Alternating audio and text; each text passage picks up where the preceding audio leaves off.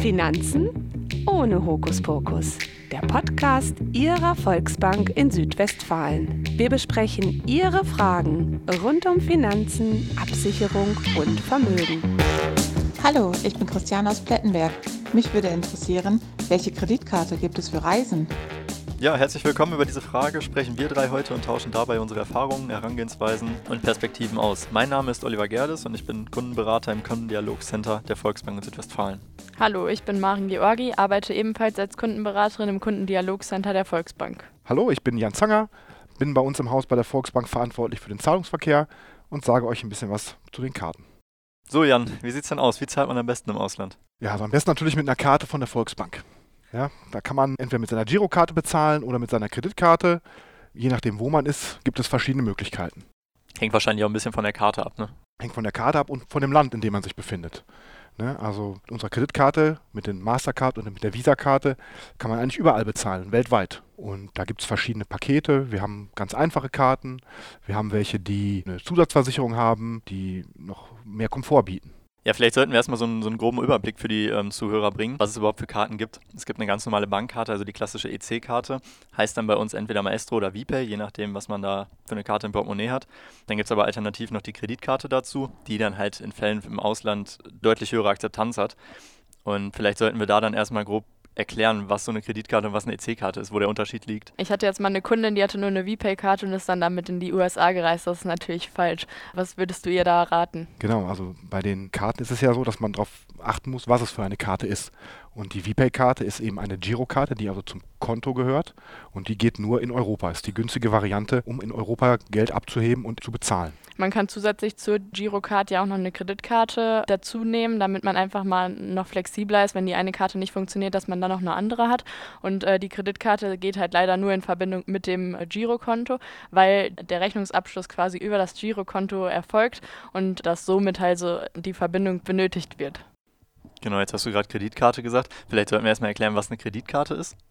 Eine Kreditkarte ist quasi wie so ein kleiner Kredit, wo man monatlich Zahlungen mit vornehmen kann und die dann quasi alle zusammen addiert werden und die dann am Ende des Monats abgebucht werden, damit man quasi noch so einen kleinen Zwischenkredit hat, aber der natürlich monatlich abgerechnet wird, damit man das auch noch im Überblick behält.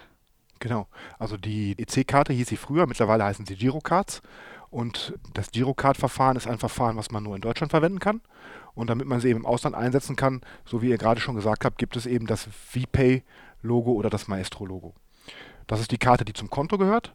Alles andere ist die Kreditkarte. Die ist eben weltweites Zahlungsmittel und lässt sich eben weltweit einsetzen. Genau, es gibt ja zum Beispiel die Mastercard, genauso gibt es die Visa-Card. Viele Kunden fragen mich dann auch, ja, was ist denn besser? Im Endeffekt sage ich immer, es gab wie gesprungen, da wo die Vorliebe liegt, das nimmt man oder da wo man mehr Werbung von gesehen hat, weil die Akzeptanz halt mittlerweile fast identisch ist. Das ist wichtig, was du sagst. Also ich empfehle auch eigentlich immer eine zweite Karte dabei zu haben, dass man für alle Fälle gewappnet ist.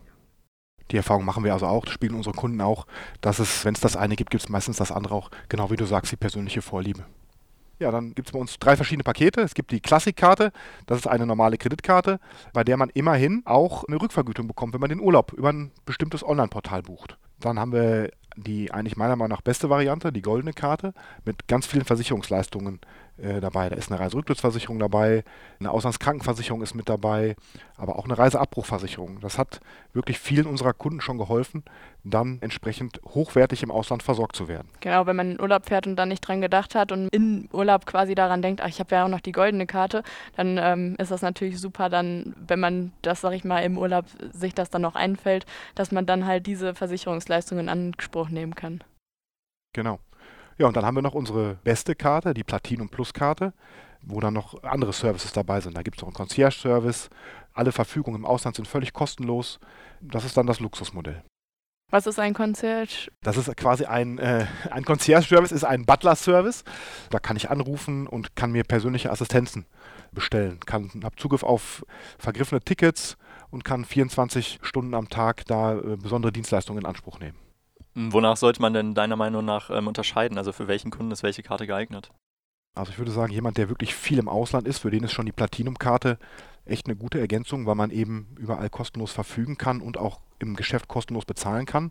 Für den, eigentlich für denjenigen, der schon einmal im Jahr einen Auslandsurlaub macht, ist die goldene Karte schon die richtige. Auf, allein aufgrund der Auslandsversicherung, die man sonst ja immer extra buchen muss, oder die Rücktrittsversicherung, die man sonst auch extra buchen muss. Genau, kennt man ja häufig aus dem Reisebüro, wird man gefragt, kostet nochmal, weiß nicht, 30 Euro mehr die Reiserücktrittsversicherung und ähm, die spart man sich ja dann.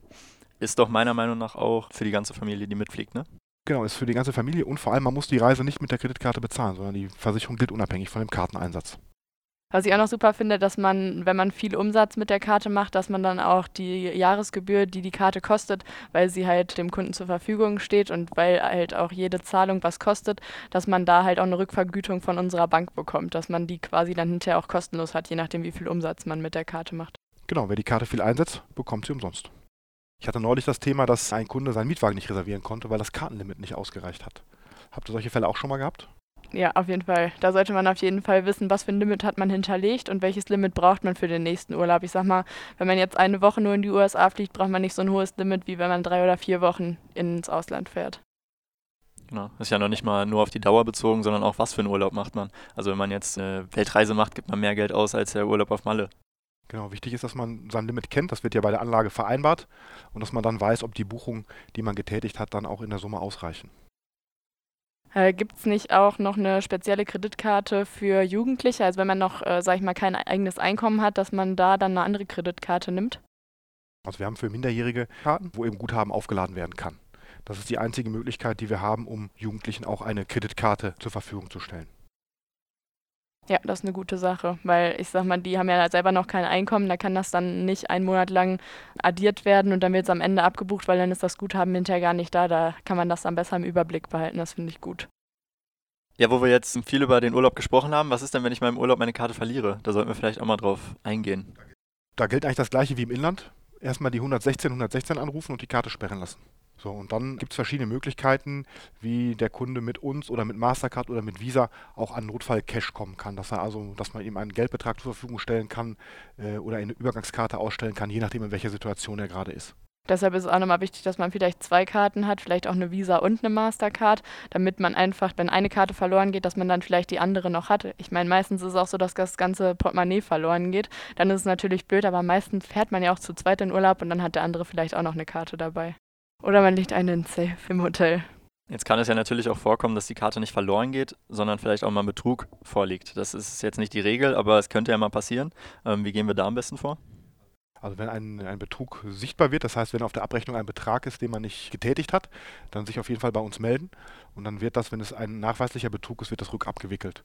Dann bekommt der Kunde in der Regel sein Geld wieder. Außerdem bekommen wir auch von den äh, Mastercard und Visa regelmäßig Informationen darüber, ob eine Karte missbräuchlich eingesetzt wurde. Und dann gehen wir auch proaktiv auf unsere Kunden zu und sprechen sie an, dass die Karte getauscht werden muss.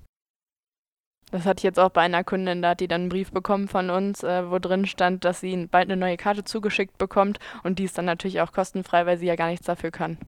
Man hört ja immer wieder die Diskussion, dass äh, manche mit der Kreditkarte Geld am Geldautomaten abheben und damit dann bezahlen, also mit der Fremdwährung dann im Ausland. Und viele bezahlen auch einfach direkt mit der Karte. Wo sind da die Vor- und die Nachteile? Ich bin ein Verfechter von Kartenzahlung. Äh, ist für mich der sichere Weg. Ja, im, wenn mir die Karte geklaut wird, ist die Karte weg, aber ich kann sie sperren lassen. Wenn mein Portemonnaie mit Bargeld geklaut wird, dann ist mein Bargeld weg. Und das wird mir in der Regel nicht ersetzt. Von den Kosten her macht es ja auch weniger Sinn, das, das Bargeld abzuheben mit der Kreditkarte. Also wenn, dann sollte man, wenn man die Möglichkeit hat, sollte man auf jeden Fall mit der Karte im Laden zahlen. An vielen Stellen ist das Bezahlen im Laden ja auch kostenlos mit der Karte. Nur je nach Land sind halt dann Abhebungen manchmal am Automaten und manchmal auch im Geschäft kommen Gebühren dazu. Aber meistens sind die ja, wenn man mit der Karte direkt bezahlt, günstiger als die am Geldautomaten. Also klar kommen da auch Gebühren auf einen zu, wenn man mit der Karte bezahlt im Geschäft, aber die sind meistens viel günstiger als am Geldautomaten. Sollten wir vielleicht auch nochmal auf das Thema eingehen, Bargeld hier abzuheben bzw. hier zu bestellen, also die sogenannten Sorten und mit ins Ausland reinzunehmen? Also für einen kleinen Betrag am Anfang finde ich es sinnvoll, beziehungsweise es gibt jetzt so viele Geldautomaten an äh, Flughäfen, dass es einfach günstiger und einfacher und schneller ist, weil wenn wir das bestellen, dann dauert das meistens, bis das Geld bei uns in der Bank ankommt, weil wir es nicht mehr selber machen, sondern über einen Verbundpartner.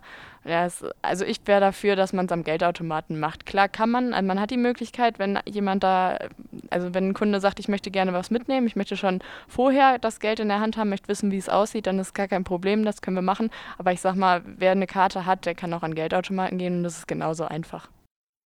Was ich da vielleicht noch empfehlen würde, ist, wenn du gerade jüngere Kunden hast, die jetzt auf Klassenfahrt sind, ähm, dass da die Eltern den Kindern schon mal ein bisschen Geld wenigstens mitgeben können, weil in der Regel haben so Schüler noch keine Kreditkarte fürs Ausland. Genau, wenn die keine haben, dann ist es natürlich sinnvoll, dass man vorher die Sorten bestellt, auf jeden Fall. Kann man die auch nach Hause bestellen? Ja, geht auch. Aber muss man nur zu Hause sein. Äh, letztens hat auch eine Kundin gefragt, ob ich nicht ähm, meiner Tochter einfach die Kreditkarte mitgeben kann, damit sie im Ausland bezahlen kann. Das geht natürlich nicht. Die Karten sind immer auf die Person selbst ausgestellt und dürfen auch nur von derjenigen benutzt werden.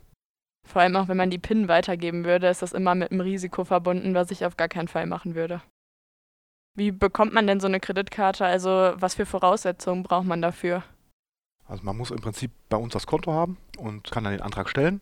Es muss natürlich eine gewisse Bonität ist vorausgesetzt, es muss also ein Einkommen vorhanden sein und dann kann die Karte mit einem entsprechenden Limit ausgestellt werden. Genau, das Limit hängt ja dann auch vom Einkommen ab. Ja. Und da die Kreditkarte ja quasi wie ein Kredit oder wie ein Dispositionskredit ist, ist halt die Bonität die wichtigste Voraussetzung hierbei. Das stimmt natürlich nicht ganz, weil wir nehmen ja keine Zinsen für den einen Monat, an dem wir den Kredit an der Kreditkarte gewähren. Das stimmt, das ist natürlich viel, viel günstiger und der Kunde hat wirklich einen Monat, wo er diesen Spielraum hat, ohne irgendwas dafür zu bezahlen. Genau, und auch wenn er die Karte dann richtig entsprechend einsetzt, ist ja die Karte auch kostenlos. Hatten wir ja schon gesagt. Ja, da würde ich mich jetzt als Kunde fragen, wenn du sagst, die ist kostenlos, warum macht ihr das für mich? Das ist eine gute Frage. Wir, wir wollen natürlich auf der einen Seite unsere Mehrwerte in den Vordergrund stellen und eine echte Geschäftsbeziehung aufbauen. Auf der anderen Seite kostet uns die Karte natürlich auch ein bisschen was und wir verdienen ein bisschen Provision an der Karte, an dem Einsatz der Karte. Also wir sehen, die Kreditkarten sind ein richtiger Mehrwert für unsere Kunden. Wenn der Kunde sie richtig nutzt und so nutzt, wie wir uns das vorstellen, nämlich sehr stark, dann ist sie für ihn kostenlos. Er hat einen tollen Mehrwert. Wir haben ein bisschen Kosten, mit denen wir natürlich das Ganze gegenfinanzieren müssen. Wenn der Kunde sie aber richtig nutzt, auch einen kleinen Ertrag durch die Zahlungsverkehrserträge. Also insgesamt eine ganz runde Geschichte. Uns ist es wichtig, dass unsere Kunden überall im Ausland bezahlen können, Geld abheben können und dann unsere Karte einsetzen. Weil wenn sie unsere Karte einsetzen, dann ist sie für ihn umsonst. Ich würde sagen, damit haben wir das jetzt auch gut äh, zusammengefasst. Ich danke dir, Jan. Ich danke dir, Sehr gerne. Maren. Ciao und bis zum nächsten Danke Mal. auch. Tschüss. Tschüss. Mehr zu diesem Thema und weitere informative Folgen unseres Podcasts finden Sie online unter www.echt-kompetent.de. Haben auch Sie eine Frage rund um Ihre Finanzen, Ihre Absicherung und Ihr Vermögen, die wir im Podcast besprechen sollen? Dann kontaktieren Sie uns gerne. Finanzen ohne Hokuspokus.